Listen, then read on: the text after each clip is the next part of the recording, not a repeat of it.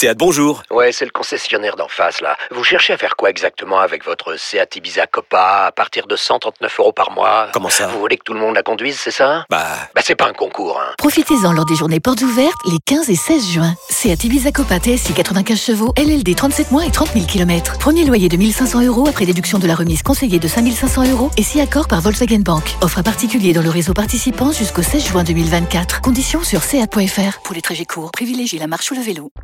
Vous écoutez RMC, RMC jusqu'à minuit. l'after-foot. Gilbert Bribois.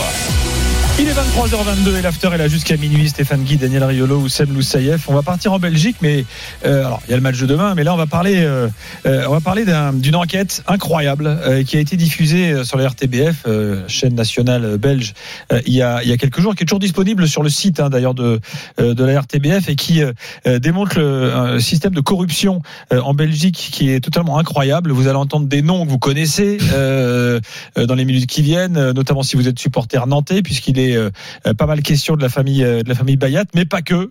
Vous allez voir qu'il y a aussi des histoires incroyables au niveau de l'arbitrage en Belgique. Enfin, en tout cas, il y avait, puisque évidemment, suite à, à- aux révélations, les choses ont, ont un peu bougé. Euh, donc, on, on va rentrer dans les détails de, de cette histoire avec l'un des auteurs euh, de l'enquête, qui est Thierry Luthers. Bonsoir Thierry. Bon- bonsoir Thierry. Bonsoir. Bonsoir, on vous entend, ça y est. Euh, alors, je précise que Thierry est un, comment dirais-je, je, suis cadre du journalisme en Belgique. hein. Euh, il y a des années de, de boulot, de suivi euh, de la sélection belge et du foot euh, euh, et du foot sur place. Euh, Thierry, je vais, je vais essayer de récapituler. Moi, j'ai regardé euh, l'enquête, c'est totalement passionnant. D'ailleurs, il y a à peu près toute la rédaction du coup qui a regardé ici euh, à, à RMC et qui a retenu des trucs incroyables. Euh, non, mais en fait, euh, je- combien de temps a duré votre enquête, euh, Thierry? Bah, elle a duré un peu plus que prévu euh, à cause du Covid, évidemment, donc ça a duré deux ans et demi. Mais l'autre obstacle majeur auquel on a été confronté, c'est une véritable omerta, la loi du silence. Euh, ce n'est pas une expression vide de sens, parce que personne ne voulait parler, donc on a dû euh, déployer des trésors euh, de patience et d'ingéniosité pour que les gens acceptent de parler. Et encore, tout le monde n'a pas accepté de parler. Mais Moji Bayat, par exemple, on l'a sollicité, mais il n'a même pas répondu à notre demande, ce qui est son droit, bien évidemment. Mais voilà, donc ça a été très compliqué à faire, en effet. Ton micro, euh, Stéphane, pardon. Pardon, excusez-moi, décidément. Vous êtes, vous Thierry, un journaliste de foot ou, ou plutôt un, un journaliste d'investigation? Euh, ben, c'est une bonne question. Je suis un journaliste de foot qui est devenu euh, un journaliste d'investigation parce que euh, j'ai travaillé en binôme avec Patrick Remac, qui lui, pour le coup, est un vrai journaliste d'investigation, pas sportif. Et donc, on a eu l'idée de faire ce documentaire et cette enquête. Et une fois que le scandale du Footgate a éclaté, il y a presque trois ans, jour pour jour, en, octobre 2018, ça a été un véritable coup de tonnerre dans le football belge. Il y a eu 44 perquisitions et là, tout le monde était impacté par, euh, les perquisitions, par les arrestations, voire même par la détention préventive pour certains euh, protagonistes du dossier, puisqu'il y avait des, joueurs, des, arbitres, des dirigeants, des agents, euh, des journalistes aussi qui ont été interrogés. Et donc, euh, tout le monde pensait que cette histoire était un petit peu oubliée, enterrée. Eh Bien, pas du tout. Et d'ailleurs, elle va, je pense, trouver son épilogue judiciaire très prochainement, puisque le dossier d'instruction est, maintenant clôturé. Et donc, je crois savoir quand même que le football belge tremble sur ses bases, parce qu'il y a d'autres enquêtes euh, judiciaires en cours à Bruxelles, avec des agents de renom international comme Christophe Orotet ou Didier Frenet, qui sont aussi un petit peu sur la sellette. La justice belge a aussi inculpé Pini Zahavi. C'est quand même un nom très important dans le monde Oui. du foot Oui, oui, les deux précédents, je on connaissait pas forcément, mais Piniza Si, oui, Jean- Roger Enroté, c'est compagnie, non? C'était la. c'est- Christophe hein. C'est Christophe Orotet qui est le fils de Roger Orotet. Ah, le fils de Roger, L'agent, par exemple, qu'il est toujours d'ailleurs de Courtois, de Carrasco. Il a été l'agent de Lukaku. En Belgique, c'est un agent Ouais. extrêmement connu. et et, et, et, euh, habite à Monaco pour la petite histoire. Oui, généralement, agent, au bout d'un certain nombre de contrats, on va à Monaco. Et puis, Nisa- et pour nos auditeurs, ce qui n'est peut-être pas forcément évident pour eux, c'est l'homme qui a, qui, a, enfin, qui a beaucoup contribué à faire venir Neymar au Paris Saint-Germain. Son surnom Absolument, étant le fixeur. Voilà, T'as un problème, t'appelles. Pini. Ouais, c'est Mister Fixit. C'est un lui agent aussi qui en même temps gagne tombé. Tottenham. Alors, euh, quand on parle de Moji Bayat sur RMC, forcément David Filippo n'est pas loin. Euh, et il est, euh, il est avec nous également, David, lui qui suit le FC Nantes de très près. Bonsoir David. Bonsoir tout le monde. Salut David. Alors, tu as aussi vu le documentaire et tu as, bossé euh, sur toutes ces histoires, donc euh, tu vas pouvoir participer avec nous au, euh, au débat. Donc Thierry, euh, je vais reprendre quelques faits. Alors, parce qu'il faut le voir hein, pour, pour se faire une idée générale. Donc, on rappelle le, le donc le Football Gate en, en Belgique. Votre documentaire ensuite fait des révélations sur les rapports entre club et agents, ouais. sur leur méthode, rapport entre arbitre et club. voilà, donc évidemment, la famille Bayat est centrale parce qu'il y a Moji Bayat qui est, qui est agent, son frère qui était président de la fédération belge, ce qui est effectivement totalement incroyable, parce qu'il était président de Charleroi. Et donc le frère est agent, lui devient président de la fédération belge. Je veux dire, euh, en Belgique, on n'a pas crié au conflit d'intérêts euh, quand il est arrivé président de la fédération belge. C'est quand même une histoire euh, dingue. Ah, on a évidemment crié tout de suite au conflit d'intérêts. Euh, euh Mehdi Bayat, il répondait à cela que lui, il avait été élu démocratiquement. Oui, euh, je ne comprends pas parce que ça n'exclut pas d'être élu, élu démocratiquement et d'être en même temps dans une position potentielle et quasi permanente de conflit d'intérêts. Mais il faut quand même savoir, pour une bonne compréhension des choses, que la Belgique, c'est un tout petit marché. Euh, tout le monde se connaît. C'est un monde de l'entre-soi. C'est un monde très fermé où, je l'ai dit, règne la loi du silence, le mensonge, l'argent, la corruption et surtout ce sentiment permanent d'impunité. On se dit, ben, comme ça marche, continue à frauder, il ne nous arrivera jamais rien. Évidemment, tout le monde bénéficie à cette heure, euh, au moment où je vous parle de la présomption d'innocence. Hein, il faut être prudent dans ce qu'on dit. Mais nous, on fait comme des révélations basées sur des témoignages, pour la plupart anonymes, bah, qui sont quand même des, des, des mises en cause assez graves, puisqu'on parle notamment de compétitions truquées. Eh ben, alors, vous, ah prenez, vous prenez dans le dans le doc l'exemple de plusieurs matchs. Euh, alors, je, je reprends euh, de mémoire. Il y a un match Anderlecht Genk où alors, tu vois les mecs de Genk, euh, t'as l'impression que tu vois c'est genre bah, porte ouverte, messieurs, passez s'il vous plaît, vous pouvez aller marquer. Euh, voilà, t'as les commentaires, même les gars qui commandent. Disent, et à la fin, t'as t'as t'as, t'as un autre match qui est Bruges, euh, la Gantoise. C'est ça Gang Bruges. Gang Bruges. Et à la fin du match, Gang Bruges, avec scénario incroyable, parce qu'effectivement, les gars de Gang qui jouaient plus rien font le match de leur vie contre Bruges, qui est une grosse équipe. Et t'as as le, le, coach de, ah bah de, de Bruges à la fin du match. La euh, bah attends, le coach de Bruges à la fin du match dans le documentaire, c'est Prudhomme qui dit ils ont quand même fait un sacré match, non? Trouvez pas? Euh, c'est assez incroyable euh, que ça arrive encore euh, en 2000, enfin là, dans le 21e siècle, euh, Thierry, et vous, vous arrivez à, à démontrer tout ça. Bah, je sais pas si on arrive à le démontrer, on essaie en tout cas de le montrer, et euh, parce qu'il faut quand même savoir qu'il y a une plainte qui a été déposée par Roland Duchâtelet, qui en 2014 était le président du Standard de Liège. Euh, on s'en a été intrigué Patrick Remac, mon collègue, par euh, toutes ces montres et ces boîtes de montres vides surtout qui avaient été retrouvées ah oui, lors de l'acquisition chez Moji Bayat. Et alors moi j'étais très étonné. Il y en avait beaucoup des, des, des, boîtes ah, de montres. Attends, laisse, laisse finir Thierry parce qu'on va venir aux montres après, c'est un truc incroyable. Donc les montres c'est un truc en effet incroyable parce que ça revient tout le temps dans le monde du football belge et je crois un peu partout dans le monde du foot parce que c'est un marqueur social, c'est un peu bling bling. Celui qui a une, gros, qui a une grosse montre, il a un gros contrat. Et donc en plus, ah. la montre aussi, c'est un moyen très pratique et très facile de, de corruption qui, qui, ne date pas d'aujourd'hui, que du contraire. Et donc on a cherché à savoir s'il y avait une corrélation entre les montres et, et, des matchs qui auraient pu être achetés.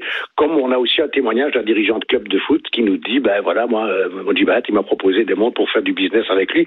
Donc ça, euh, on apporte des pièces sur le dossier. Maintenant, nous, on n'est pas, on n'est pas juge d'instruction, on est journaliste. Et ce sera à la justice de faire son Alors, boulot. En fait, faut expliquer l'histoire des montres. Euh, en fait, les, non, mais les montres, en fait, en gros, c'est un moyen de ne pas donner du liquide.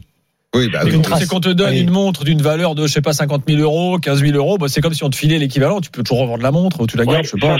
Sachant que c'est très important parce que moi, je suis tombé des nues dans ma candeur naïve. Je savais pas qu'il y avait des montres à 100, 150 000, ah, si. 200 000 euros. Ah ouais, là, là, quand même. J'étais un peu naïf sur ce coup-là, mais quand vous passez. Au-dessus de 100 000, on est dans la Richard Mille, hein, quand oui. même. Hein. Mancini en avait une ce soir, d'ailleurs, le coach italien porte une Richard Mille, ce qui est plutôt rare. Ah, mais attends, mais parce qu'avec ce que Nadal, oui, mais Nadal, il est carrément Thierry, tu vas regarder les montres des footballeurs différemment. Mais quand vous passez la frontière avec plus de 10 000 euros, en Belgique, en tout cas, c'est le cas, vous ne pouvez pas avoir plus de 10 000 euros en liquide dans votre poche. Mais si vous avez la montre et son certificat, en revanche, vous pouvez passer avec une montre de 250 000 euros. Donc, en effet, c'est un, un, moyen très, très facile de, de, corruption qui apparemment remonterait déjà à l'époque des narcotrafiquants en Colombie. Alors, là-dessus, vos poignets, vous avez échoué, les gars. Euh, attendez, parce que là, l'histoire, elle est dingue. Donc, perquisition chez Moji Bayat. Et là, on trouve des dizaines de boîtes de montres vides. Des dizaines de boîtes ouais. de montres. Voilà. Ouais, chez, chez Moji Bayat. Non, l'argument. Sans les montres à l'intérieur. L'argument de défense est excellent. Thierry. Ah oui, l'argument de défense de l'avocat, Maître Mayence, en l'occurrence, qu'on n'a plus entendu depuis, il a dit euh, rien n'interdit à mon client d'être un collectionneur de boîtes de montres. vous savez, ça vous ferait rire, mais bon. Donc pour l'instant, en fait, euh, Moji Bayat, il y a un dossier qui est, qui est instruit à son nom à Assel. Non, mais l'avocat, attends, attends, l'avocat a vraiment dit pour défendre son Ah non. client, Ah non, rien n'interdit à Amish Bayat de collectionner les boîtes de montres. Mais bien sûr. C'est absolument officiel. Et c'est fréquent ça, ça existe les gens qui collectionnent des boîtes de montres? Il y a un témoin dans l'émission qui est un autre agent qui dit qu'il a fait beaucoup de recherches et qu'il n'avait jamais vu des collectionneurs de boîtes de montres. Non, mais- non, mais c'est ça, c'est ça. Là-dessus, franchement, bravo Ouais. pour le montage que vous avez fait parce que l'anecdote à raconter, puis derrière la voix off dit. On a beau enquêter, on n'a jamais trouvé de collectionneur de boîtes de montres. Donc, c'est bon. génial, c'est génial. Des Bon. boîtes de montres. Euh, Non mais l'avocat, non, les avocats parfois. Ah, lui, enfin, ils osent tout. c'est- Ils osent tout. C'est c'est dingue. hein. Bah, ils osent- alors, et alors maintenant, il y a encore un, un autre, une autre euh, partie qui est totalement hallucinante. Euh, c'est cet arbitre, euh, l'arbitre euh, euh, Ouais. qui en fait sert d'intermédiaire entre des clubs pour. En fait, le mec joue l'agent, mais qu'il Oui, est arbitre et agent. Oui, ça c'est absolument surréaliste, mais il faut bien euh, comprendre aussi que tout part des déclarations de Dejan Velkovic, qui est un agent très peu connu, qui était surtout actif dans le nord du pays, qui est un Serbe installé en Belgique. Et lui, en fait, il va devenir incessamment le premier repenti de l'histoire judiciaire belge. Donc, en fait, lui, il a tout balancé aux enquêteurs, il a acheté, si vous voulez, euh, sa liberté, mais évidemment, il ne peut pas mentir, parce que sinon, il retourne à la case prison. Donc, on prend le plus grand sérieux tout ce qu'il a déclaré, d'autant qu'il avait une mémoire extraordinaire et qu'il notait tout dans un petit calepin au jour le jour, tout ce qu'il a, parce qu'il a beaucoup arrosé dans beaucoup de clubs apparemment. Et donc, euh, il était très, très, très ami avec l'arbitre belge numéro un, Sébastien Delferrière, déjà donc un agent influent qui est très ami avec l'arbitre numéro un, ça pose déjà question. Euh, ami à tel point qu'on a retrouvé, nous, dans les écoutes téléphoniques, des centaines d'échanges entre les deux hommes. Et à un moment donné, il a voulu apparemment jouer à l'agent parce qu'il a voulu imposer euh, un de ses potes qui était Felice Mazzu, qui est entraîneur en division 1 belge, pour le mettre à Bruges. Et donc, euh, il raconte qu'il y a une entrevue dans une brasserie avec, euh, avec Delferrière qui pousse son poulain Mazzu pour le faire signer à Bruges et toucher une commission. Ça ne s'est pas fait finalement parce que bah, il était l'entraîneur en plus, euh, Mazzu, du Sporting de Charleroi, dirigé par euh, Mehdi Bayat. Et alors évidemment, il y a eu un échange entre Bruges et Charleroi et ça ne s'est pas fait. Mais rien que le, le- la probabilité que ça puisse exister est absolument hallucinante. Précisons qu'il était l'arbitre d'un des deux matchs dont on parlait tout à l'heure. Euh, qui est- C'est-à-dire que là, je me suis Ouais. souvenu. Non, mais ce qui est hallucinant, c'est la- Non, cette situation de- dans laquelle est le football belge. C'est un- Mm. c'est fou, quoi. Non, mais le, le- le match, en l'occurrence, c'est un troisième match qui est arbitré par Delferrière avec une équipe qui est entraînée par Mazou. Et là, il y a deux pénalties euh, qui, vraiment maison euh, énormes qui sont oubliées par l'arbitre. Et ça prend évidemment une coloration, si j'ose dire, différente quand on connaît dans les coulisses et par ailleurs la proximité entre l'arbitre et le coach d'une des deux Ça, équipes. forcément, oui. Bon, il était sorti du circuit, lui, hein, euh, l'arbitre Il a été licencié sur le champ et je, je crois que par la fédération belge, euh, je crois que c'est ce qui a le plus frappé les gens dans le documentaire avec les montres, c'est ce fait qu'un arbitre puisse être euh, mouillé dans une affaire comme celle-là, euh, parce que euh, je pense qu'il est un élément central du dossier aussi, parce qu'on se dit quand même évidemment que l'arbitre, ben, normalement, c'est lui qui, a- qui c'est le gardien du temps, c'est lui qui doit incarner l'équité absolue dans le monde du foot, et ça, évidemment, ça a beaucoup choqué les gens. Je répète, présomption d'innocence, on verra ce qui va se passer dans les semaines qui viennent, mais je pense. C'est qu'il C'est comme si Clément. Turpin est proche, je sais pas, de Pep Genesio, quoi. Ouais, c'est comme si Clément Turpin allait voir, je te donne un exemple au hasard, euh, allait voir euh, River pour lui dire tiens tu devrais prendre Genesio, c'est mon pote, euh, on va on va, on va essayer de on va essayer de Et dealer. puis, et puis surtout, après, quand il y aura un match et que, et que c'est moi qui Bah, l'arbitrerai et que Genesio sera sur le banc parce que c'est mon pote, t'inquiète pas, t'auras le péno. Oui. Ah, mais c'est fou. C'est Eh, délirant, alors, quand même. de- depuis la diffusion de votre enquête, comment a réagi le, le foot belge, euh, Thierry? Bah, euh, que je le dise moi-même, on a fait un petit peu le buzz. euh, je vois que ça suscite Ouais. un petit peu la, la réflexion partout. Je vois que mes confrères de la presse écrite embrayent avec des révélations tous les jours, euh, parce que maintenant on commence à co- connaître un petit peu le système Velkovic. Donc ce système-là, il doit, il doit exister peut-être chez vous en France ou ailleurs. Ce sont des, un système de fausses factures. En fait, on gonfle des factures de pas en France, c'est scouting. pas possible ça, Thierry. Donc en fait, nous on a retrouvé des, des factures de scouting. Donc euh, voilà, je suppose que vos éditeurs qui sont des spécialistes euh, savent ce que c'est le scouting, parce que Oui. pas. Nous on a essayé de faire un documentaire assez didactique. Donc le scouting évidemment c'est d'aller visionner les joueurs dans la perspective de les engager. Mais là il y avait des, des factures hallucinantes de plusieurs centaines de milliers d'euros avec des sociétés basées à, à Chypre à Malte. Donc on a bien compris évidemment que c'est une que c'est une fraude. Et là je pense que euh, fiscalement ça va faire très très mal à beaucoup de clubs belges de l'élite. On parle de 12 ou 13 clubs sur 18 qui ont recouru à ce stratagème, à cette fraude et au service de, de Velkovic pour le faire. Et il y a une fiscale qui va faire très très mal et qui va bientôt euh, tomber aussi. Dans quelques instants, on se 18, retrouve, les gars. Une petite gars, pause. parce que les meilleurs, les meilleurs joueurs belges vont finir par partir de Belgique. Top, les gars. Euh, S'il vous plaît, on met entre parenthèses notre page belge parce que Sébastien Deneux, notre ami de la commission de discipline, s'exprime en ce moment même concernant, vous savez, les, les sanctions, euh, notamment après le match euh, entre Lens et Lille. là. Et il est où, monsieur Deneux? Je pas Les tête. sanctions qui ont été Ah. prises ce soir sont donc les suivantes. Ah. S'agissant du RC Lens, la commission a décidé de sanctionner le club d'un point avec sursis et de deux matchs à huis clos total, deux matchs à huis clos qui ont déjà été purgés dans le cadre de la mesure conservatoire prononcée il y a 15 jours. S'agissant euh, du club de Lille, la sanction est la suivante un point avec sursis et fermeture de l'espace visiteur pour les matchs du LOSC disputés à l'extérieur, et ce jusqu'au 31 décembre 2021. S'agissant du club d'Angers, la sanction est la suivante deux matchs Marseille, à hein. huis clos de la tribune Coubertin, dont un avec sursis. Le match à huis clos partiel donc de la euh, tribune qui concernait la tribune Coubertin a déjà été purgé dans le cadre de la mesure conservatoire prononcée il y a 15 jours. En outre, la commission a sanctionné le club d'Angers d'une amende de 20 000 euros ferme. Et s'agissant de l'Olympique de Marseille, la sanction est d'un point avec sursis et d'une fermeture de l'espace visiteur pour les matchs disputés par l'Olympique de Marseille à l'extérieur jusqu'au 31 décembre 2021. Voilà pour les sanctions du soir. On pourra les commenter dans quelques instants. Thierry Luters, euh, on voulait parler un peu du match de demain avec vous, mais on est, on est pris par le temps. Je vous remercie. Euh, Oui, merci à vous. et je renvoie au site de la RTBF pour le- tous ceux qui veulent voir votre, Oui. euh, votre documentaire, documentaire évidemment. Merci beaucoup, Thierry. Ouais.